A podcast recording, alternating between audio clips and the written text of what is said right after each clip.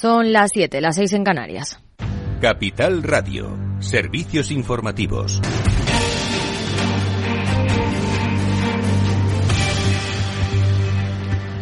Buenas tardes. El presidente de Ucrania culmina su gira relámpago por Europa tras participar en una cumbre de los líderes de la Unión Europea. Volodymyr Zelensky ha agradecido el apoyo ante Rusia, insistiendo que la pelea es por la libertad de toda Europa y ha pedido acelerar la entrega de armas a Ucrania para resistir la invasión rusa.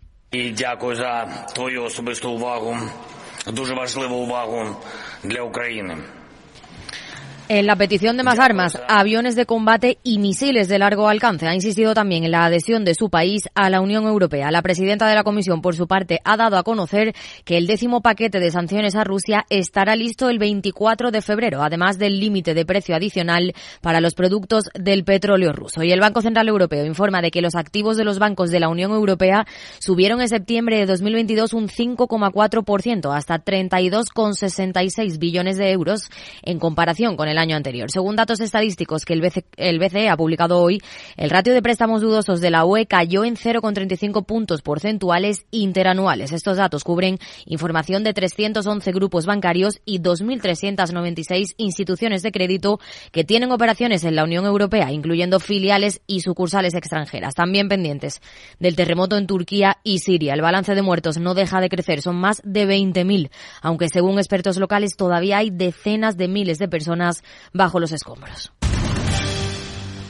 Y aquí en España, tras la decisión del Supremo de esta semana, ENCE confirma su permanencia en Pontevedra hasta 2073, aunque cabe la posibilidad de recurso al Constitucional y al Tribunal Europeo. La compañía además invertirá 125 millones de euros en una primera fase para abrir una nueva planta de producción de fibra reciclada a partir de cartón y papel recuperados y de celulosa virgen producida por la propia empresa en Aspontes, a Coruña. Así lo ha anunciado el presidente y consejero delegado de ENCE, Ignacio Colmenares, durante una conferencia con analistas financieros en la que ha detallado que ya se están finalizando los primeros estudios de ingeniería para esa nueva fábrica que prevé esté operativa en 2026. Además, la vicepresidenta primera y ministra de Asuntos Económicos, Nadia Calviño, ha avanzado que convocará una reunión con agentes sociales y con el sector financiero con el fin de que se canalicen de la forma más eficiente los 84.000 millones de euros de préstamos asignados a España de los fondos europeos. Lo ha hecho después de reunirse hoy con los agentes sociales y acordar que los sindicatos participarán en el seguimiento de los PERTE. No han abordado el pacto de rentas, aunque Calviño ha insistido en que sería lo mejor para el país en el contexto actual.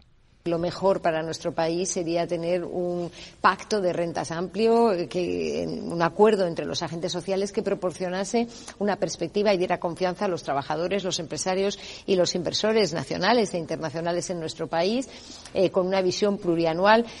Por su parte, el secretario general de Comisiones Obreras, Unai Sordo, ha dicho que es una idea que habría solucionado la crisis de precios, pero ha reprochado al gobierno que no ha sabido liderarlo. Ataque también a la COE. El pacto de rentas era una idea que hubiera sido, en mi opinión, la mejor forma de hacer frente a la crisis de precios, pero que ha tenido dos elementos a la contra. Uno, sinceramente, creo que el Gobierno no ha sabido liderar ese pacto de rentas porque ha ido tomando medidas de forma unilateral que debían haber formado parte de ese pacto de rentas. Pero dos, no olvidemos, COE nunca ha estado a favor de un pacto de rentas. Además, Nadia Calviño ha señalado que España debe afrontar este 2023 con la máxima prudencia y cautela, pero huyendo también del catastrofismo.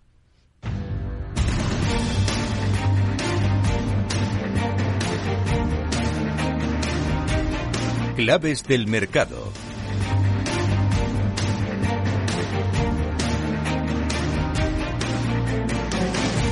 El IBEX 35 cierra con una subida del 0,18% tras el repunte de una décima de la inflación de Alemania en enero. En el resto de plazas europeas también se ha impuesto el signo positivo con avances generalizados. Y a esta hora situación distinta al otro lado del Atlántico, donde continúa la cotización en Wall Street con pérdidas generalizadas. Mientras que en el mercado de divisas, según las pantallas de XTV, un euro se cambia por 1,0739 dólares. Más información aquí en Capital Radio y capitalradio.es.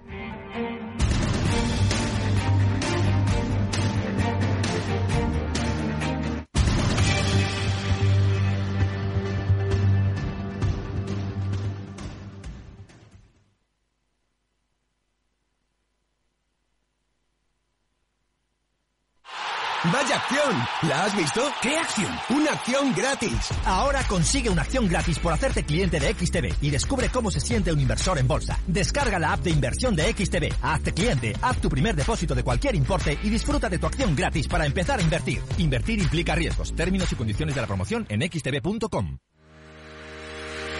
Si quieres conocer mejor las empresas con las que trabajas, empieza por Informa. Compruébalo con tres informes gratis, el nuestro para que nos conozcas más y los dos que tú elijas para tu negocio. Solicítalos ya en Informa.es. Informa, líder en información empresarial. Después del trabajo, After Work, con Eduardo Castillo, Capital Radio.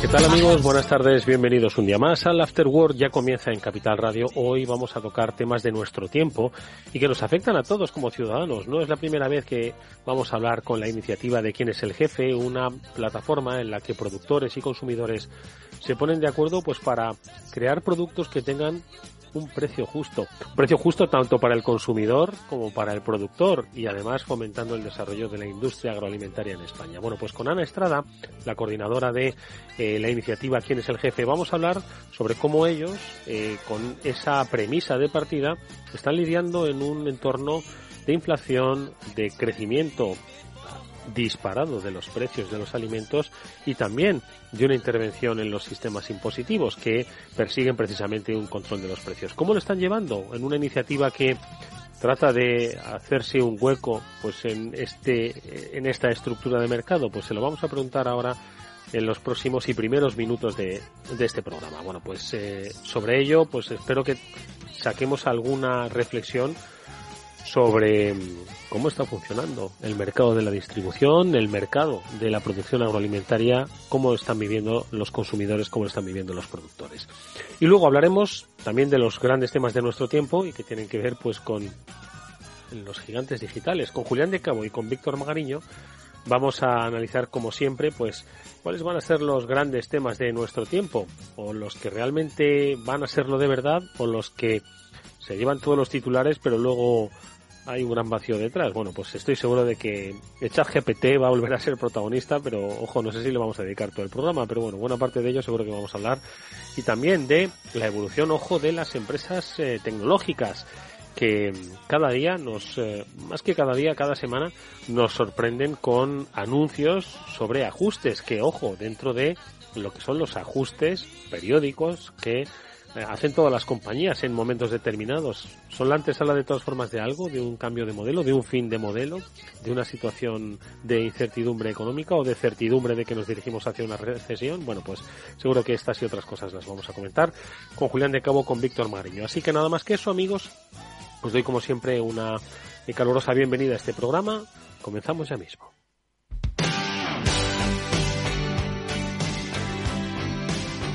Eduardo Castillo en Capital Radio, After Work.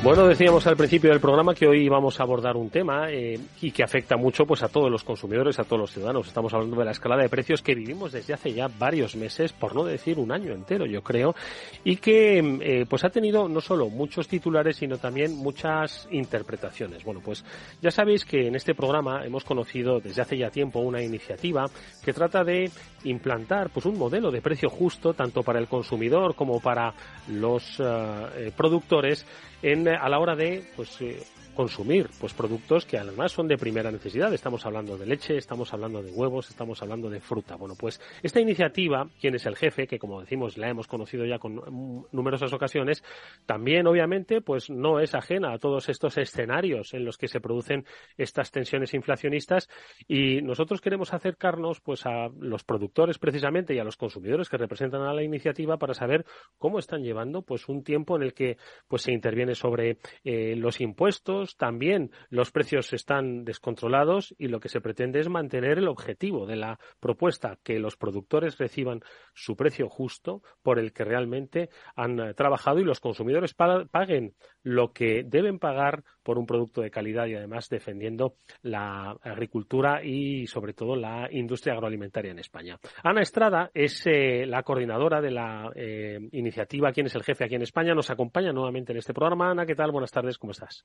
Hola, buenas tardes. Pues como siempre feliz de estar aquí hablando contigo. Muchas gracias por la invitación. Oye, cuéntame, Ana, porque vamos a ver, para quien no lo sepa, eh, la iniciativa ¿Quién es el jefe? es una iniciativa eh, internacional. Ana eh, representa a esta plataforma en España por la que los consumidores pues se ponen de acuerdo con los productores para establecer precios justos y equilibrados que a ellos les permitan pues seguir eh, con su actividad eh, agroalimentaria ¿no? Eh, y no tener o agropecuaria en este caso no porque muchas veces la leche ojo obviamente viene de, de, estas granjas animales em, les permita como decimos pues mantener su actividad recibir un precio justo por ello y que los consumidores tengan un producto de primera calidad tenga, sea un producto español y además paguen también por un por, por ese producto no y de una manera pues yo creo que acorde y siempre equilibrada. Lo que pasa es que pues las crisis eh, más de inflación pues a veces no no no atienden a los eh, pues a estas iniciativas, ¿no? Y nos gustaría un poco saber Ana, pues cómo lo estáis viviendo desde quién es el jefe y cómo os ha impactado, porque obviamente a ellos, a los productores, digo, les habrá incrementado pues todas las materias primas con las que pues se desarrollan su actividad y obviamente eh, pues tendrá que impactar en el precio. ¿Cómo habéis vivido esto en los últimos meses? Pues efectivamente eh, es una época complicada, complicada para todo el mundo eh, por la gran incertidumbre que, existe ahora mismo. Todos lo sabemos cuando vamos a comprar cada día que vamos al súper o a cualquier tienda vemos que necesitamos un poquito más dinero que el día, de, más de dinero que, el día anterior, ¿no? Y no sabemos muy bien por qué. Pues en la iniciativa igual. Esta iniciativa, como bien has dicho, eh, que es una filosofía, un modelo Em, que ya eh, traspasa muchas fronteras, que inició en Francia y la filosofía es muy sencilla. ¿Por qué los consumidores no podemos eh, ser un poquito más activos dentro de la cadena alimentaria y decidir eh, el precio de los alimentos que nos llevamos a casa? y de esta forma también intentar tener un impacto positivo en la vida de muchos productores, porque lo que pasaba hasta hace muy poquito, hasta hace un año, año y medio, es que la remuneración a los productores como a los ganaderos, eh, estaba estancada. Desde hacía 30 años que, la, que el precio al que se le pagaba la leche a los ganaderos no cambiaba. 30 años. Eh, entonces esta iniciativa surge eh, pues para decir, oye, si la leche, el precio de la leche sigue subiendo, ¿por qué no intentamos que los ganaderos también se lleven la vida con, con dignidad, ¿no? Cada día cierran en España dos granjas de vacas lecheras. Madre mía y somos un país deficitario en leche, es decir, necesitamos mucha más leche de la que consumimos. Esta leche viene de fuera. No hay un, no hay un problema de sobreproducción de leche, todo lo contrario. Em, ¿qué, pasa, ¿Qué pasa en estos últimos tiempos? Que todo se revoluciona y el, el coste de producir un litro de leche se dobla. Se ha pasado de costar eh, pues 30, 35 céntimos cuando surgió esta iniciativa en el año 2019, los ganaderos cobraban unos 32 céntimos por litro de leche y estaban eh, reivindicando eh, pues conseguir 38, 39 céntimos por litro de leche. Esta leche, la nuestra, la, de la, leche de los consumidores, fue la primera leche en remunerar 39 céntimos el litro de leche y hoy estamos hablando del doble, de que los ganaderos necesitan mínimo 60 céntimos por litro de leche para ganarse la vida con para dignidad. Que salgan las cuentas, exactamente. Exactamente. Entonces, esta iniciativa que lo que buscaba precisamente era esta estabilidad en el precio, se ha visto afectada porque esta estabilidad ya no solo, ya no juega a favor de los productores, sino todo lo contrario, porque cada día estos costes de producción también van aumentando. Entonces, eh, en la iniciativa, los precios que se votaron hace un año, dos años eh, para nuestros productos, que como bien has dicho ha sido la leche, los huevos, el aceite de oliva, ahora teníamos que actualizarlos, teníamos para poder seguir obviamente, exactamente, para seguir a poder apoyando a los productores, hemos tenido que volver a votar estos, estos, estos precios. ¿Cómo lo hacemos? Pues volviendo a integrar a los consumidores dentro de la cadena alimentaria. ¿Qué es lo que hacemos? Nos reunimos con los productores, con los ganaderos, con los agricultores, con los olivareros y decimos, a ver, ¿cuánto cuesta ahora producir un litro de leche? Hemos votado eh, una nueva remuneración. En el caso de la leche, ahora estamos hablando de 60 céntimos por litro de leche para los ganaderos como mínimo eh, y así eh, volvemos a establecer y actualizar eh, las remuneraciones y los precios finales de los productos. Eh, ¿Por qué nos parece también interesante una iniciativa como, como, la nuestra en estos momentos, más que nunca? También para, para apoyarnos a nosotros consumidores. Vemos que los precios de alimentos están subiendo, pero muchas veces no sabemos por qué. Si es todo debido a los costes de producción o si es que también ha habido mucha especulación de por medio y no sabemos dónde queda nuestro dinero, ¿no? Entonces, con esta iniciativa lo que hacemos y a lo que invitamos a todo el mundo es a informarnos eh, dónde va nuestro dinero. Un ejercicio de transparencia absoluto, ¿no? Yo eh, creo que, y no te, no te interrumpo, eh, la iniciativa la iniciativa en sí mismo quiere, pues, de alguna forma poner de manifiesto que la fijación de precios puede ser mucho más justa, equilibrada y transparente.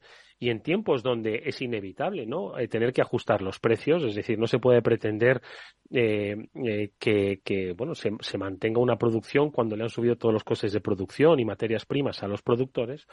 Y eso los, los consumidores son conscientes. Pero yo creo que tiene muchísimo valor frente a unas subidas continuadas e indiscriminadas. Es decir, porque aquí se ha llevado a cabo el análisis de cuánto ahora mismo se necesita para que sobreviva un productor de leche eh, eh, cuánto tiene que costar y eso se traslada a un precio fijo. Pero es que estamos viendo cómo en otros eh, en, otras fuera de esta iniciativa, en lo que es pues, supermercados y otras empresas de distribución, la subida es permanente y constante. Es decir, o sea que es que al final se está poco menos que actualizando al alza cada semana, ¿no?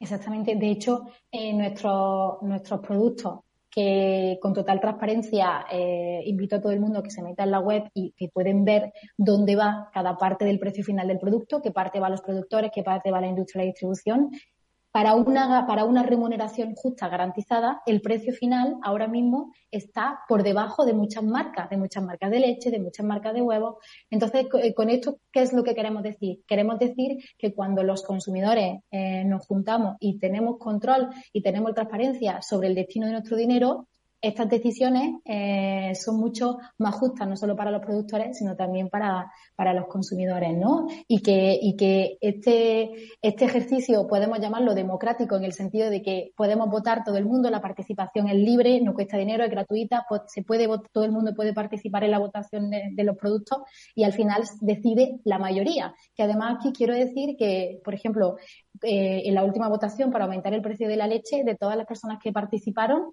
eh, cuando, cuando las personas tenemos la información, y es una información argumentada, y podemos saber eh, por qué ha subido el coste de producción, si ha sido el aumento de la soja, cuánto ha aumentado, cuánto ha aumentado el maíz, cuánto ha aumentado la alimentación de las vacas, al final votamos y apoyamos y votamos positivamente. Muy poquita gente mira, más del 95% de personas han votado que sí, que están a favor de aumentar el precio final de la leche.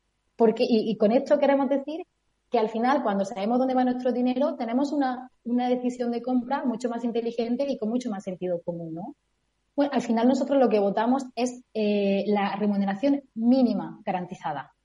Esto no, no, no, ponemos un límite, lo que ponemos es una base. Eh, los consumidores al votar. Esto quiere decir que en este precio final que votamos siempre hay un margen eh, en el que la industria puede, eh, la cooperativa en este caso, puede dar, si, si, si, los costes de producción siguen aumentando, pueden dar unos céntimos de más a los ganaderos, en el caso de que sea necesario. Y después volver a actualizarlo. Una medida desde la marca de los consumidores que hemos tomado para flexibilizar esto eh, es que si, si, hay alguien que no esté escuchando, que sigue la iniciativa desde hace tiempo, sabrá que una característica nuestra es que el precio final de los productos siempre está marcado en los envases. Esto eh, nos aseguraba transparencia y nos aseguraba eh, fiabilidad eh, y legitimidad del producto. Quiero decir que la, que la distribución y los puntos de venta no podían jugar con el precio final del producto porque el precio ya estaba marcado en el envase.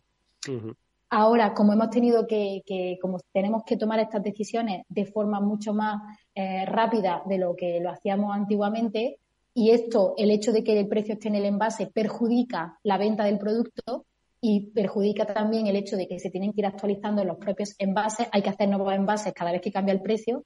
Hemos tomado la decisión también votada por socios de la iniciativa de cambiar este precio por un código QR el que, las personas, los consumidores pueden escanear y tener acceso al precio final del producto de forma actualizada. Esto no, nos permite hacer este cambio mucho más flexible porque lo último que queremos, Edu, es perjudicar a los ganaderos con las decisiones que, que, tomemos los consumidores. ¿no? Entiendo. Y Ana, de la misma forma pues que se actualizan, se revisan eh, al alza en este caso, eh, también se pueden revisar a la baja. Normalmente cuando uno sale de estos mercados, cuando a uno le ponen un, precio al alza, luego cuestan mucho quitar ese, se estaban muy cómodos ahí, que si no se lo digan a la industria del automóvil, ¿no? Pero en este caso, desde la iniciativa de quién es el jefe, ¿cómo lo manejáis? Porque claro, eh, ojalá que llegue un día en que los costes de producción sean menores, ¿de acuerdo? Pero claro, al final, oye, una cosa es decir, que, tengan lo mínimo para sobrevivir y otra al final hay que hacer rentable a estas, a estas eh, empresas, ¿de acuerdo? Es decir, que también el hecho de que puedan incrementar un poco sus márgenes de beneficio siempre está muy bien porque van a poder invertir más en maquinaria, siempre van a poder invertir más en, en, materiales en calidad y hacer que sea el producto mucho mejor, ¿no? Entonces, esas revisiones a la baja, si es que algún día se produce esa revisión a la baja, ¿también se pueden contemplar o no? Hombre, claro, por supuesto, por supuesto. Además que, eh, Edu, para apoyar a los productores con una remuneración justa se tiene que vender el producto. Y desgraciadamente, cuando hay, em, hay una guerra de precios, esa es la verdad. Y la gran distribución eh, lucha unas contra otras. ¿Y cómo lo hacen? Pues lo hacen a través de abaratar productos de consumo masivo como son la leche, como el aceite, como son los huevos. Entonces, en la medida en la que tienen la posibilidad, pues utilizan su marca blanca, la marca distribución, para bajar y entonces poner la leche pues muy, muy, muy barata. Entonces esto irremediablemente tira del precio hacia la baja. Entonces, en cuanto que puedan, en cuanto que la situación se estabilice, en cuanto que pueda llegar más, más leche de fuera más barata, eh, los precios van a bajar. Y, desde luego, pues desde la iniciativa eh, queremos, por principio, nos basamos en los costes de producción. Esta iniciativa está formada por consumidores. Los consumidores, desde luego, lo que no somos somos tontos. Eh, al final también miramos por nuestra cartera y si la leche se queda en, el mercado mm, pues a un precio muy, muy, muy, muy lejos de, la marca de distribución, pues no lo van a comprar, desgraciadamente, ¿no? Entonces, em, siempre, siempre habría una revisión porque los consumidores diríamos qué está pasando, ¿no? ¿Por qué la leche nuestra, porque nuestra leche sigue eh, tan, a un precio tan alto cuando el resto de leche están 20 céntimos por debajo, ¿no? Es una, es una problemática eh, de la industria, de la distribución que está pasando aquí, ¿no? En esta iniciativa siempre hay este ejercicio crítico. Estamos pendientes, las personas que están en la asociación eh, son personas que, que, que tienen un consumo crítico, son personas que que, miran todos los días, que están pendientes de, cuánto cuesta su cesta de la compra y, qué es lo que está pasando con, el impacto social que tiene su consumo también. Así que siempre hay un ejercicio crítico. Oye, no hay mal que por bien no venga, eh, quizás si estas tensiones ¿no? en, en cuanto al a los precios, pues hace que numerosos productores y, por supuesto, también consumidores conozcan la, la iniciativa. ¿Habéis eh, aumentado vuestra eh, red de productores? Porque estamos hablando de la leche, que quizás es un poquito lo más, lo más visual ¿no? que puede tener eh, ahora mismo el, el, el, oyente ¿no? sobre cómo funciona, pero al final, como decía Ana al principio del, del programa, pues desde quién es el jefe se ofrece aceite, huevos, leche, se trabaja en otros productos, ¿no? Que no sé si ya se han incorporado a la cesta de la compra. Me, recuerdo que en los yogures, la harina también estaba un poco pendiente, ¿no? De validación. No sé si también fruta como naranja también está incluida, pero pero ¿habéis notado que hay un mayor interés por estas, este tipo de iniciativas, dado que los mercados han decidido, como siempre lo han hecho, ir por libre ¿no? y someter un poquito al productor? Al fin y al, cabo esto es salirse un poquito de ese mercado, ¿no? un poco atendiendo esas circunstancias. ¿Habéis notado un mayor interés en la iniciativa, Ana? Pues sí, lo, hemos, lo hemos notado porque efectivamente, eh, sobre todo con, el tema de, con el tema de la leche, que ha habido una gran crisis de producción, ha, ha bajado muchísimo la producción y los lineales en muchas ocasiones han quedado desabastecidos, no ha habido leche. Entonces esto ha, ha hecho que nuestra, que nuestra leche destacase y al destacar, pues más gente, más personas se han fijado en ella y las ventas de leche pues han cuadruplicado eh, en este último mes. Eh, por esa parte estamos, estamos muy contentos. Dentro de la semana que viene se activará la nueva subida que hemos votado los consumidores y aquí veremos realmente cuántas personas han comprado por el, eh, por este apoyo a productores y no por, por, la ocasión que han visto que han comprado simplemente por una leche más barata que, que, que, que alguna de las otras marcas eh, pero sí que nos ha posibilitado llegar, llegar a más personas. Desde la iniciativa seguimos creciendo. Eh, Ahora, dentro de, un mes o así, sacaremos la miel a, la venta, que estamos muy, muy contentos. La miel es un productazo también con muchos problemas detrás de producción. Eh, las abejas son tan importantes. ¿De dónde viene la miel, verdad? Que se consume, es muy interesante. ¿eh? Exactamente. La trazabilidad del producto. Eh, los productos que tenemos ahora mismo, la leche, el aceite de oliva y la miel, son los tres productos más adulterados del mundo. Y con esta iniciativa también nos ayudamos a saber qué es lo que comemos, no solo dónde va nuestro dinero, sino quién lo produce, quién está detrás de esto, eh, porque la iniciativa, reitero, que, además de votar todos los criterios y votar los precios y ayudar a los productores, también los conocemos. Y entonces esta, esta conexión campo, eh, campo consumo desde las ciudades o desde nuestra casa, también queremos aportarlo. Queremos, creemos que es fundamental eh, tener esta conexión con nuestros alimentos porque es fuente de vida, de mm. riqueza para el país y de riqueza para, todo el mundo, ¿no? Cuanto mm. mejor vaya el sector primario, también mejor vamos, va a ir la economía en general. Y sobre todo nos pone frente al espejo, es decir, muchas veces eh, eh, eh, a la hora de, acometer determinadas acciones ¿no? de compra, pues muchas veces decimos, ay, madre mía, lo que ha subido, pero, pero nunca nos paramos a pensar que un productor de leche solo necesita incrementar 9 céntimos por litro, ojo, 9 céntimos por litro, no estamos hablando de 40, 45 céntimos como se ha aumentado el precio si consumís otro tipo de productos o, de, u otras marcas de leche, lo habréis podido comprobar como de 40 a 60 céntimos ha aumentado el precio por litro y un productor, un ganadero solo necesita 9 céntimos por litro, ¿de acuerdo? Es decir, nos pone frente al espejo un poco también sobre eh, hacia dónde estamos un poco dirigiendo ¿no? Nuestros, nuestro conocimiento y esfuerzo. Yo creo que hay una cosa que es fundamental, ¿no? que es la transparencia, ¿no? que, y sobre todo explicarlo de una manera muy didáctica, ¿no? porque yo creo que también es uno de los grandes retos de nuestro tiempo, ¿no? hacerlo transparente, pero también que la gente lo entienda, ¿no? porque hay mucha transparencia en la factura de la luz, pero la mitad de la gente no la entiende. ¿no? Exacto. Por eso nos parece que la pedagogía, la información es súper importante en esta iniciativa eh, para poder entenderlo y para poder tener decisiones de consumo crítica. Eh, ahora que hablabas con, que hablabas sobre, sobre lo que necesitan los ganaderos, es que los pueblos se están quedando sin gente. Es que tú vas por Castilla y León, por Castilla-La Mancha y da pena porque no hay nadie. No hay nadie. Y después vas a Madrid y está todo eh, y estamos viviendo todos eh, amontonados uno encima de los otros, ¿no? Entonces necesitamos que estos pueblos se, se, se, revitalicen, vuelvan a tener vida y para eso necesitamos que, que las actividades principales de estos pueblos pues sean prósperos, necesitamos que los ganaderos se ganen bien la vida para que los, el camionero que va por la leche, para que los, los empleados que tienen los, los ganaderos, para que toda esta gente también viva y haga su vida dentro de los pueblos y genere riqueza, ¿no? Y que esto al final eh, pues nos beneficie a todos. Y para eso, y para eso necesitamos tener ese consumo crítico y, y, poder tener decisiones como que es mejor eh, gastarnos 10 céntimos más en un litro de leche que sabemos que viene eh, de un pueblo de Zamora que pierde habitantes todos los días o gastarnos un euro y medio en una bebida, no voy a decir la marca, pero en, cualquier refresco que eh, no sabemos de dónde viene, de qué país viene y que es una multinacional que no está generando ningún tipo de riqueza ni en nuestros territorios en nuestro mm. país, ni tampoco a nosotros, ¿no? Mm. Entonces, estas decisiones yo creo que si fuesen mucho más conscientes, la cesta de la de la, de la compra al final nos saldría eh, más barata de lo que nos sale ahora. Estoy seguro, estoy seguro. Por eso muchas veces. El producto. Exactamente, por eso muchas veces cuando responsabilizamos a los de fuera o al exterior o a los que nos gobiernan, ¿no? Eh, de los eh, males de nuestra cesta de la compra, por supuesto que parte de responsabilidad tiene en este sistema de mercado, ¿no? Pero también, ojo, si conocemos un poco más y exigimos un poco más de transparencia, iniciativas como quién es el jefe vienen a cubrir esas necesidades. Bueno, pues eh, así sabemos cómo eh, lidian en estos tiempos difíciles, mantienen su esencia y eso es fundamental y de ahí que el resultado sea que cada vez más personas, más consumidores y también más productores estén vinculados a quién es el jefe. Vamos a recordar a todos nuestros oyentes que a través de la marca de los consumidores.es tienen toda esta información absolutamente clara sobre cómo se gestiona, cómo se negocia el precio de los alimentos de primera necesidad que estáis comiendo en vuestra casa.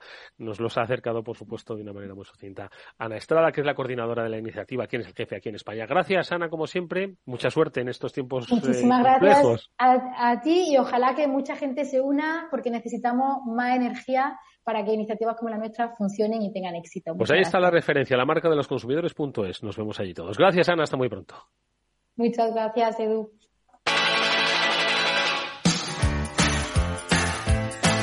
Eduardo Castillo en Capital Radio, After Work. Bueno, es nuestro tiempo de analizar qué es lo que ocurre por estos mundos digitales y yo, por supuesto, que eh, voy a hacer un pequeño comentario. Eh, ahora, después de saludar, por supuesto, a Julián de Cabo y Víctor Magariño, que son quienes nos iluminan a todos cada semana, pues precisamente con sus lecturas y sus reflexiones sobre hacia dónde nos dirigimos. Y ahora voy a hacer el comentario. Julián de Cabo, ¿qué tal? Muy buenas tardes, ¿cómo estás? Muy buenas tardes, Eduardo. Pues bien, aquí feliz de compartir con vosotros otra tarde de jueves. Es un placer para nosotros también estar con Víctor Magariño. Víctor, ¿cómo estás, amigo? Buenas tardes. Hola, Eduardo, Julián. Pues nada, aquí encantado un jueves más eh, con cositas interesantes y esperemos que resulten también interesantes para la audiencia. Estoy seguro de que así van a ser. Yo simplemente voy a dejar caer dos cosas, pero sobre las que podemos o no hablar. Desde que hemos empezado el año, no se habla nada más que de inteligencia artificial. Y hoy he tenido la oportunidad de ver un meme, ¿no? Que es igual a la audiencia le suena, que es este de los Simpson, donde aparece Homer Simpson de un seto y de repente desaparece en el mismo seto. No sé si habéis tenido oportunidad de verlo. Bueno, pues ese, ese meme venía a decir, eh, 2022 hablo de metaverso, y de repente me retiro. 2023 hablo de inteligencia artificial, es decir, nos espera un año donde no se va a hablar de otra cosa nada más que de inteligencia artificial. Y esto viene un poco a colación, ya no de chat GPT, sino que yo en los últimos tiempos, desde pues las, las comunicaciones que hacen las empresas, que siempre hacen a los medios de comunicación, he visto una actividad eh, inusitadamente alta de las acciones de comunicación de Google, especialmente en lo que es el desarrollo y puesta en conocimiento de sus trabajos en inteligencia artificial. Así que me da la sensación de que este va a ser el año de la inteligencia artificial y nos van a abrazar todos y cada uno con inteligencia artificial. Eso no es así, yo creo que sí, ¿no? Julián, ¿tú qué piensas? Claramente sí, Eduardo, pero porque claramente yo creo que eh, llevábamos mucho tiempo sin encontrarnos con un campo de batalla tan absolutamente claro y tan absolutamente vital donde tanta gente se juega tanto a la par. Es que eh, por, por poner un, o sea, por ponerlo en Román Paladino lo más simple del mundo, es que si las inteligencias artificiales triunfan como parece que todo apunta que van a hacer, va a cambiar el mundo de la búsqueda por completo y detrás del mundo de la búsqueda hay muchísimo dinero en inversión y, una, toda una industria que lleva madurando mucho, mucho tiempo en torno a un escenario tecnológico que se consideraba consolidado. Si cambia el escenario, a partir de ahí se reparten cartas de nuevo y es toda una industria la que está en juego. Víctor. Bueno, eh, ya estamos otra vez con el tema y tal. Eh, a ver, yo eh, Prometo que, ahora, ahora comentamos otros temas y así rompemos un poco la línea. No, no, sí, al revés, al revés. Te agradezco porque el, otro día terminamos con que, con que yo pensaba que íbamos a hablar de ChatGPT, tenía tres o cuatro cositas aquí interesantes. Hoy eh, pensaba que íbamos a hablar de resultados, que es semana de resultados, y, hacer un poquito, como siempre, el análisis más allá del, del dato. Eh, pero bueno, que da igual, le damos a lo, a lo que queráis. Yo lo que pasa es que eh, esto que dice Eduardo de que es el año de la inteligencia artificial y tal, yo cualquiera que puede que vaya a mi perfil de LinkedIn y siempre estamos con, con la misma historia. Yo hay, en, no sé si la segunda o tercera referencia de mi perfil, tengo una entrevista que me hizo el diario de Tarragona, creo que el año 2016 o 2017, o sea, hace ya seis o siete años.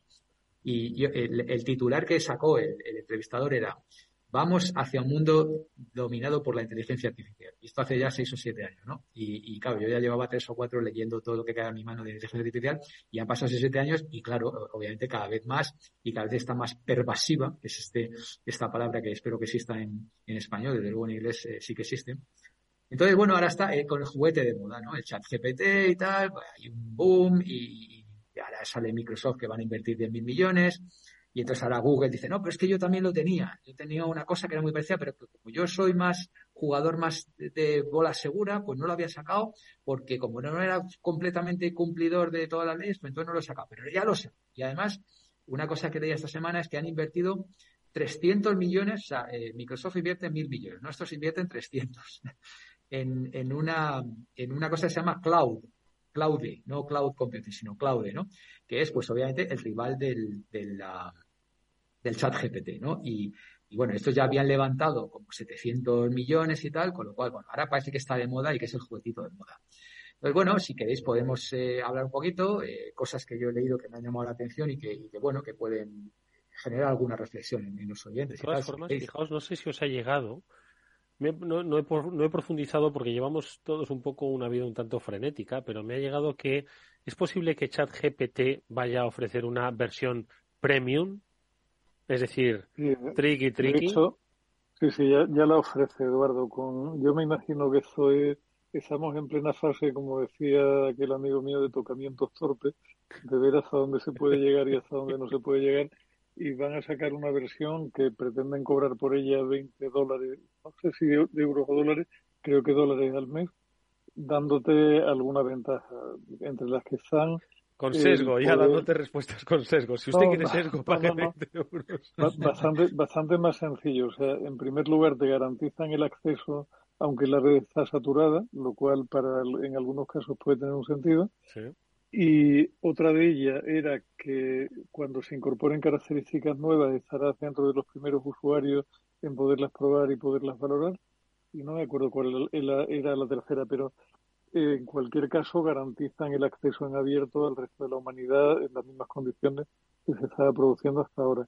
Hay, hay toda una carrera y yo creo que va a ser interesante no, nos acabará pasando, como nos pasa siempre, que terminaremos aburridos, entre otras cosas, porque como dice Víctor, para nosotros tampoco es que esto sea nuevo, sino que llevamos mucho tiempo pensando en ello y qué iba a pasar y por dónde iba a venir.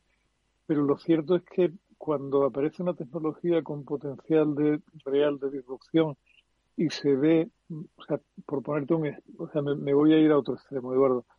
Probablemente la cadena de bloques tiene un potencial de disrupción enorme pero no es tan fácil de ver por la gran masa, con lo cual no se habla tanto de ellos. Se, habla de criptomonedas, pero no tanto de la cadena de bloques, que es la tecnología que está detrás.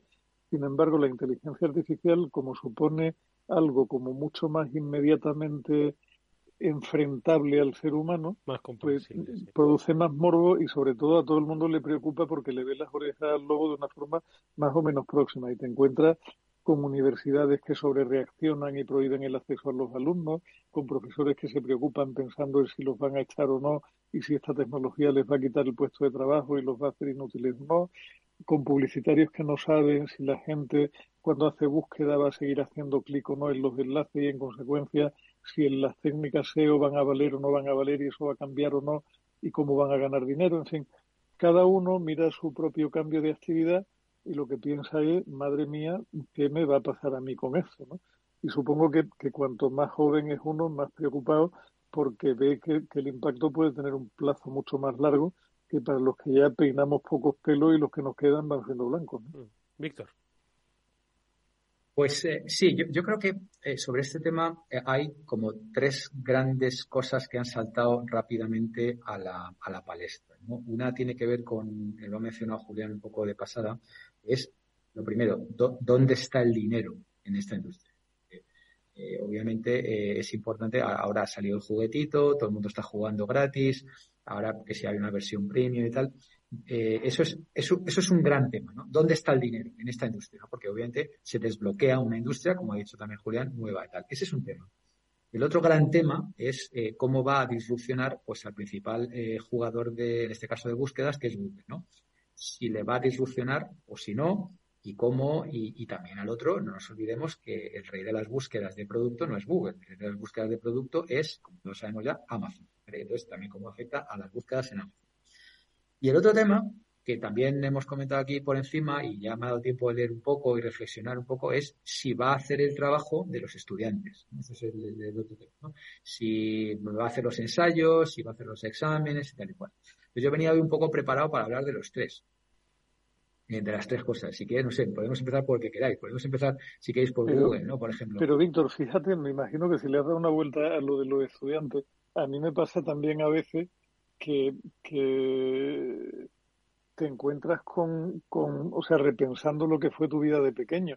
Y te das cuenta de que cuando te pedían un trabajo en el colegio de pequeño, lo que uno hacía típicamente era fusilar tres o cuatro artículos de la enciclopedia que cada uno tuviera en casa. Si era una casa clásica tenías una espasa, si era una casa muy millonaria tenías una gran espasa y tu trabajo era mucho más largo y más complicado, y si eras del Opus Dei pues tenías la gran enciclopedia real que era santo y seña de toda una generación en los colegios de fomento. Yo que ahora mi, de no tenía ni pasa. claro, te quiero decir que al final nada, nada nuevo bajo el sol, ¿no? O sea, ¿tú, ¿tú conociste a alguien en el bachillerato o en la facultad que se fuera a una biblioteca pública a investigar, a agarrar cinco títulos de verdad serios y con profundidad para hacer un trabajo? Yo desde luego no. Bueno, eh, yo, yo lo que he leído sobre este tema y, las reflexiones, porque como siempre, hace falta que todo se asiente un poco y que la gente piense un poco y escriba y leer varias fuentes y tal. Al final, lo, lo que viene a decir el sentido común y tal es que puede facilitar una parte del trabajo, puede, eh, bueno, pues efectivamente construir un, borrador y tal, pero que prácticamente, por no decir todos los posibles estudios, ensayos, papers, lo que sea, que sea capaz de construir, absolutamente todos va a haber que revisarlos eh, humanamente, es decir, que un humano va a tener que revisarlo. Con lo cual, lo que, lo que se va a conseguir es que efectivamente te tengas que leer eso que te ha generado la entrevista y probablemente compararlo con otras fuentes y probablemente añadirle puntos, comas, reflexiones y corregir lo que no tiene sentido, que ya sabemos que dice cosas que tiene sentido. Con lo cual, ¿cuál es el producto final? Pues exactamente lo que quiere un profe. o sea, que alguien lea, compare, eh, examine nuevas fuentes y luego haga un, un análisis crítico de algo con lo cual, eh, bueno, en principio es el objetivo de, de, un aprendizaje, ¿no? Es decir, o sea, en principio, por ahí estamos bien, ¿no? Por esa parte, en principio parece que estamos salvados, ¿no? La, el otro tema que, está ahora muy de moda y tal, y que oh, Microsoft y mete dinero y ahora lo van a integrar como salió ayer, me parece que antes de ayer, o esta semana salió Satya Nadella, ¿no? Porque es total, claro, obviamente, si eres Satya Nadella y ves que esto pega y pega duro y tú estás detrás y puedes meterlo en Bing, pues obviamente lo haces, claro, y encima vas a mandar aviso a navegantes y tal. Pero yo lo que he leído y también he reflexionado es que eh, a este bicho le falta un poquito una cosa muy importante y es lo que llamamos la atribución. Es decir, ¿de dónde sacas tú esto? ¿Cuáles son las fuentes tal? Porque todos sabemos, y hemos hablado también en esta tertulia, que no siempre lo que dice es cierto, que tiene apariencia de certidumbre, pero que muchas veces no es cierto. Y luego está el tema de, oye, ¿y esto de dónde viene? ¿De dónde pone? ¿Cuál es la fuente? Y volvemos otra vez al eterno tema, que es las fuentes de confianza. ¿Dónde está la fuente de confianza? Entonces, todo eso te lo da Google, porque Google, la, la esencia de Google es el, trust, el authority, ¿no? La, confianza, la autoridad. Y esto son muchos años de rankings de Google, de algoritmo, aquellos sites, aquellos sitios, aquellas páginas que tienen autoridad. Empezando por cómo rankea Google las páginas. Y esto aprovecho y abro un pelinín de SEO, ¿no? Primero, son aquellas eh, eh, eh, páginas que son, digamos, incorruptibles, ¿no? Como por ejemplo las de los gobiernos, como por ejemplo pues las instituciones eh, eh, gubernamentales tal, hay determinadas categorías, si tú quieres rankear por, DNI digital o algo así, pues es imposible que salgas en la primera página porque todas las primeras páginas están copadas por, páginas y. Luego, los segundos más rankeados son las instituciones las universidades, obviamente empezando con las norteamericanas, pues los Harvard, Yale, Stanford, MIT, etcétera, etcétera, porque tienen la máxima autoridad, ¿no? Y esos suelen ser los que más rankean. Y luego toda la burrela de gente que no tiene suerte de ser ni uno ni otro, pero que intentan conseguir links dentro de esas páginas, ¿vale? O sea, lo más valioso es un link dentro de una universidad. Entonces, toda esa atribución que te está dando Google y que se ha reconstruido a lo largo de los 20 últimos tantos años, pues eso es lo que no está ahora mismo en, GPT. Habrá que ver si una combinación de GPT con Bing, con tal, que claro, Bing, es que yo creo que hay gente que lo ha descubierto ahora porque no sabía ni lo que era. Hay gente, oye, esto de Bing, ¿qué está? Porque el uso es, es muy pequeño. Entonces, por ahí eh, hay va varias dudas sobre que vaya a poder sustituir a Google, desde luego en el corto medio, ¿vale? El corto medio es, no sé, un año, dos, tres, si me apuráis, hasta cinco.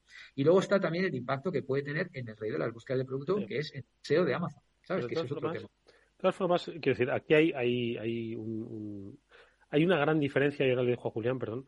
Eh, GPT no, al final no referencia, no sabes la fuente de donde ha obtenido la cita, eh, exactamente, y tampoco eh, tampoco sabes, quiero decir, cuando de repente alguien, Julián era un, un, un early adopter, no, un, un tester, un, un, beta tester, ¿no? De, es decir, al final él lo ha probado y ha emitido una opinión, ¿no? Y al final tú puedes preguntar sobre muchas cosas, pero eh, dices, oye, ¿te ha gustado la opinión que te han dado sobre este restaurante? Y puedes validar las opiniones. De momento nadie puede validar si las opiniones, las, las, las, eh, los, eh, digamos, los productos que te ofrece ChatGPT están validados pues por mucha gente dice, oye, me gusta esta respuesta. Y en segundo lugar, lo que dices tú, si las atribuciones, ¿de dónde vienen todas las fuentes, las citaciones? No lo sé. A ver, Julián.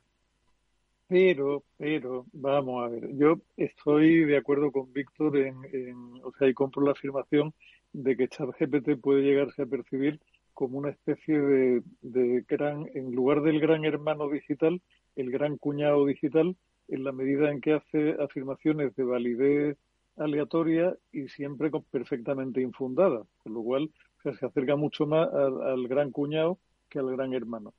Pero no deberíamos olvidar que no se trata de un intento de conseguir una máquina que de verdad diga lo que es cierto, sino de conseguir una máquina que sea capaz de argumentar, hablar y dar una apariencia de humanidad a la comunicación o al intercambio comunicativo como un usuario nadie ha pretendido que ChatGPT va a sustituir a un motor de búsqueda. Y no olvidemos tampoco que los motores de búsqueda son, o sea, están todos basados en un mecanismo de consenso que es absolutamente nocivo y peligrosísimo y que da resultados muy erróneos que confunden mucho a mucha gente que no tiene criterio. Eso de, que comentaba Víctor, de que se prioriza los gobiernos, las instituciones tal y cual, manón tropo, porque a veces cuando una verdad, o sea, cuando una mentira se repite el número suficiente de veces dentro de Google, dado que Google da una apariencia de realidad mediante mecanismos de consenso, Google acaba promocionando como, verdad o, o, digamos, posicionando como fuente fiable cosas que no tienen fiabilidad ninguna. Y en Google también te demuestro cuando quieras que hay barbaridades una detrás de otra que te van a aparecer en el buscador. Lo que hace terroríficamente peligroso a ChatGPT es que da un paso más allá en la vagancia y da un paso más allá en el despiste monumental de la gente que si ya de por sí compra cualquier resultado que le dé Google, lo cual es terriblemente peligroso, aún más se lo va a dar a ChatGPT porque se lo va a formular de una manera que le va a ser mucho más fácilmente digestible, con lo cual la capacidad de generar entropía que tiene ChatGPT es inmensa y hemos cruzado a veces eh, como ejemplo riéndonos un poco entre nosotros preguntas que le hemos hecho a las cuales nos ha dado resultados completamente disparatados cuando no datos completísimamente falsos. Exacto. Víctor. Sí, a, ver, yo, yo es que, eh, ya te digo, o sea, yo he leído un poco, pero eh, a mí hay otras cosas que tenemos ya encima que me parecen quizá más interesantes analizar y cosas que a mí me parecen lo suficientemente relevantes y gordas. Si tú quieres ver cómo le va a ir a Google en próximos meses o incluso años y tal, no, yo no miraría mucho GPT porque el impacto va a ser mínimo. Claro, cuando Google sale en los resultados y ha incrementado sus ventas un 1%. ¿Y por qué un 1%? Pues porque básicamente la publicidad ha caído un 4% en los resultados año a año. Y YouTube ha caído un 8%. Entonces, esto es como lo de la población en China. Es la primera vez que se produce jamás. Entonces, a mí esto, sinceramente, cuando viene de una compañía tan grande como es Google, que lleva creciendo, en search eh, doble dígito, trimestre tras trimestre tras trimestre, y de repente un trimestre hace menos cuatro y hace menos ocho en YouTube, eso a mí me llama la atención. Eh, sí, claro, luego al final, al final es un más...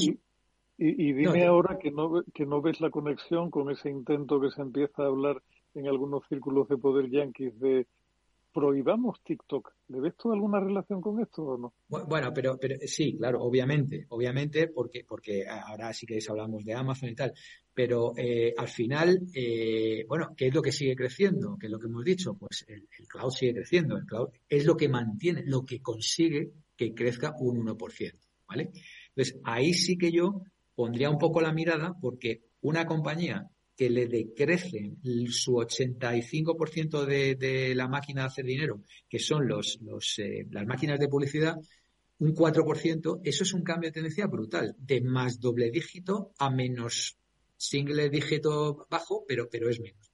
Entonces, ¿qué parte de esto es el famoso economic downturn, ¿no? el revés económico o qué parte es esto. Pero es que si, si, si vas al otro, que es Amazon, que este que se ha construido también un negociete muy majo de, productos, es que Amazon ha crecido solo, y digo solo, un 9% en ventas, pero de nuevo, de nuevo, eh, por el cloud. Claro, el cloud de Amazon es infinitamente más grande que el cloud de Google y el cloud de Amazon crece un 29%. O sea, que esa es otra. Por ejemplo, si tú eres el tercero a gran distancia del primero y el tercero crece un 32 y el primero crece un 29, pues más bien no le va a coger nunca a ese paso, ¿sabes? El tercero. Eso por un lado.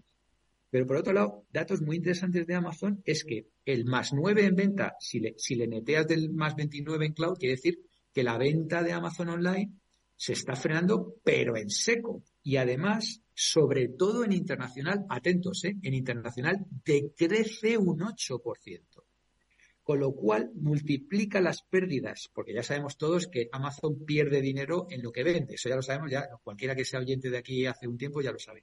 Fijaros, las pérdidas en internacional pasan de 900 millones, que no está mal, a 7.700 millones. O sea, esto sí que es interesante. O sea, una compañía que lleva dos décadas intentando que todo el mundo compre eh, online tal y cual, que ha llegado a un tope y que ya empieza a crecer y que multiplica por cuatro las pérdidas, eso me parece muy relevante. Eh, hasta el punto de que a lo mejor tiene que, no sé si es que se ha ido 10 pesos o que ha entrado Andy Jassy o no lo sé, pero me parece muy relevante. Y luego el tercero, y ya si queréis con eso termino.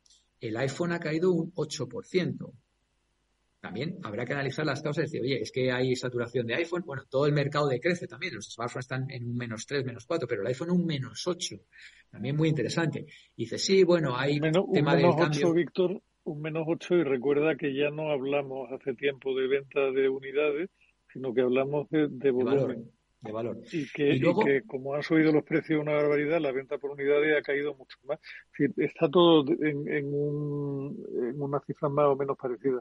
Cada uno tiene una explicación más o menos, pero la foto Sí, global pero, pero, es- Julián, pero en un entorno inflacionario, con inflaciones del 8, 9, 10%, caer un 8 es como caer un 18, ¿sabes? Porque, y luego el total, o sea, es decir, el iPhone es menos 8, pero el total es menos, menos 5. El Mac, eh, el Mac es menos 13, eh, perdón, menos 29. O sea, los ordenadores Apple, menos 29. Y se sostiene por lo que ya hemos hablado aquí varias veces, por los servicios, que es un más 6, 21 millones, 21 mil millones. Sí, pero Eh, pero, pero el fíjate- beneficio, el beneficio un menos 13. O sea, Apple, eh, ¿Qué cuidado. estará pasando? Entonces, ¿Qué estará pasando? ¿Son eh, momentos de mercado, circunstancias de mercado o sencillamente que el mercado está madurando en su relación con la tecnología y ya, pues tú lo has dicho, Lo- cae en el lo- mundo de los smartphones, no sé. Lo curioso del caso, Eduardo, es que eh, yo creo que a cada compañía le está pasando una cosa diferente. Amazon, por ejemplo, eh, hay analistas que vienen ya mucho tiempo avisando y no tiene, no tiene que ver con esa última coyuntura de que están perdiendo el foco en cliente que siempre tuvieron y se están, se habla de la, de la yankification de Amazon, de la, digamos, es difícil de traducir la basurización. Cuando tú ahora buscas determinados productos en Amazon, antes tú tenías un orden bastante lógico que era más el que le interesaba al cliente y con productos más o menos reconocidos. Cada vez ahora encuentras más basura oriental de nombre muy parecido con fotos similares y cuando antes comprabas con dos clics pasabas dos páginas y lo tenías claro, ahora te encuentras con un montón de morralla en medio que te hacen la experiencia de compra cada vez más complicada y más coñazo. Esa, eso por lo que por lo que respecta a venta de productos de, de Amazon. En el caso de Apple, pues les ha coincidido que han cambiado de estrategia en algunas cosas y no han presentado novedades. La cifra más, más gruesa que da Víctor y es brutal, es de un 29% en las líneas de Mac, pero es que no han presentado producto para Navidad decaído, decaído, sí. algo que no han hecho durante, durante muchísimo tiempo. No se sabe muy bien por qué. Se les ha sumado con que la estrategia de producto con los iPhone ha sido lamentable. Han dejado el iPhone de entrada, que siempre había sido el que más se vendía, como una especie de repetición del modelo anterior, con lo cual no había argumento para comprarlo. Y se lo han jugado todo al modelo superior, que no todo el mundo estaba dispuesto a pagar por ello y que además ha tenido problemas de producción. En fin, es aquello de cada una de ellas tiene un- una explicación relativamente diferente, pero la foto del conjunto es una foto, yo creo, clara de, de un momento de cambio en el mercado que coincide además con un momento económicamente no bueno. Y es lo que explica, que también lo hemos compartido estos días de atrás, el, por qué ahora todos que están, cuando, cuando uno no sabe qué hacer y no tiene una iniciativa propia, termina por escuchar los analistas y los analistas que lo que buscan es dinero, siempre hacen la misma recomendación, que es despida usted gente, mejore el dividendo, hágame más feliz y métale fuego a la casa con tal de que a mí me dé mi dinero, que es lo que yo quiero. El problema que tienen esas compañías cuando dejan de hacer caso a la misión que les dio la vida y que les hizo crecer y que les hizo ganar el aprecio del cliente, y se ponen a seguir el consejo del analista, es que empiezan a perder el norte y a veces recuperarlo es complicado. Bueno, pues, eh, en fin, que se nos va, se nos ha ido el tiempo, nuevamente se nos ha ido. Y yo que decía al principio de nuestro espacio que si este iba a ser el año de la inteligencia artificial, sin duda alguna, porque nosotros mismos vamos a dirigirnos hacia el camino. Somos muy fácilmente manipulables. El año pasado, por estas fechas, estamos hablando de metaverso, nos pasamos hablando casi todo el año de metaverso y se ha acabado el año 2022 y no nos hemos visto ni siquiera en el metaverso nosotros, porque podríamos habernos aventurado a irnos al programa y a haber, eh, haber puesto el metaverso. Y muchas veces hemos intentado hablar aquí de inteligencia artificial, pero el chat GPT no nos ha permitido conectarnos en directo. Así que yo creo que tendremos que probar en otra ocasión. En fin, con lo que sea, amigos, os agradezco como siempre que hayáis estado con todos los oyentes de este Afterworld, hayáis dado estas pistas. Tenemos que seguir analizando ¿eh? qué es lo que está pasando con esta problemática de las, de las compañías. Si estamos ante un cambio de ciclo, no necesariamente malo, sino que simplemente son compañías que, ojo, que ya tienen años de antigüedad. ¿Cuántos años tiene Amazon de antigüedad?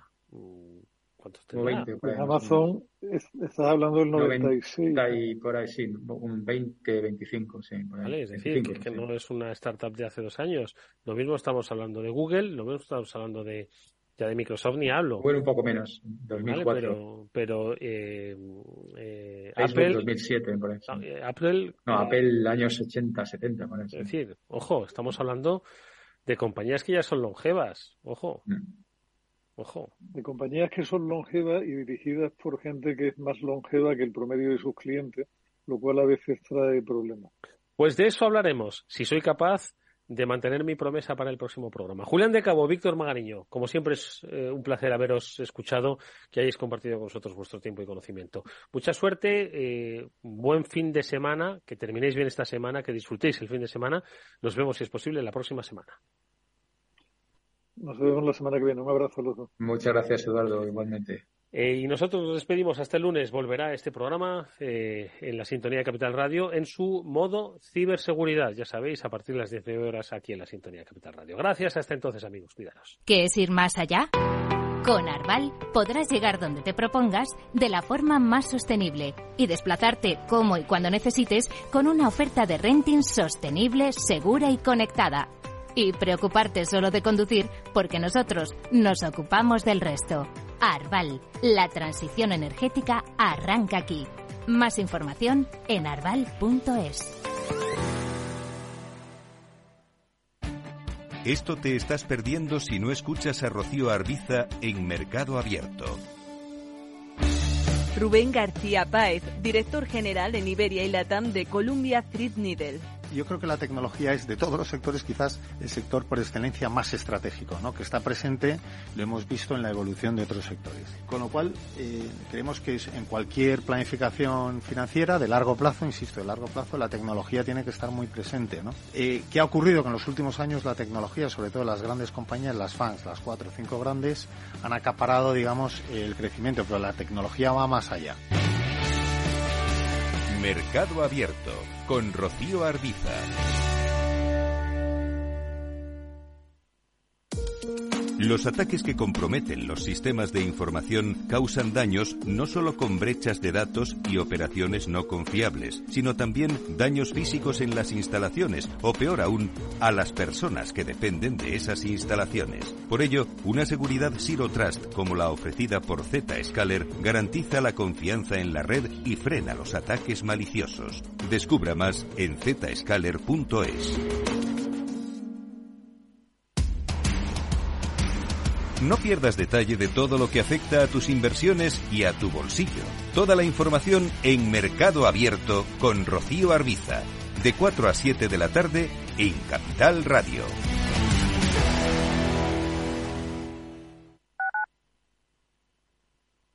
Madrid, 103.2 FM, Capital Radio.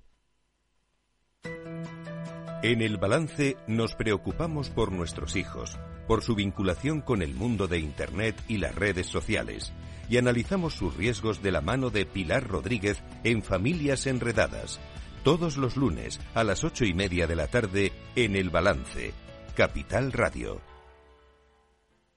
La unidad de pediatría del Hospital HLA Universitario Moncloa es un equipo experimentado de pediatras de diferentes especialidades, equipamientos diagnósticos, urgencias pediátricas 24 horas y hospitalización. Pide cita al 917-581-196. HLA Universitario Moncloa, tu hospital privado en Madrid, Avenida de Valladolid 83. Para personas inquietas, Capital Radio.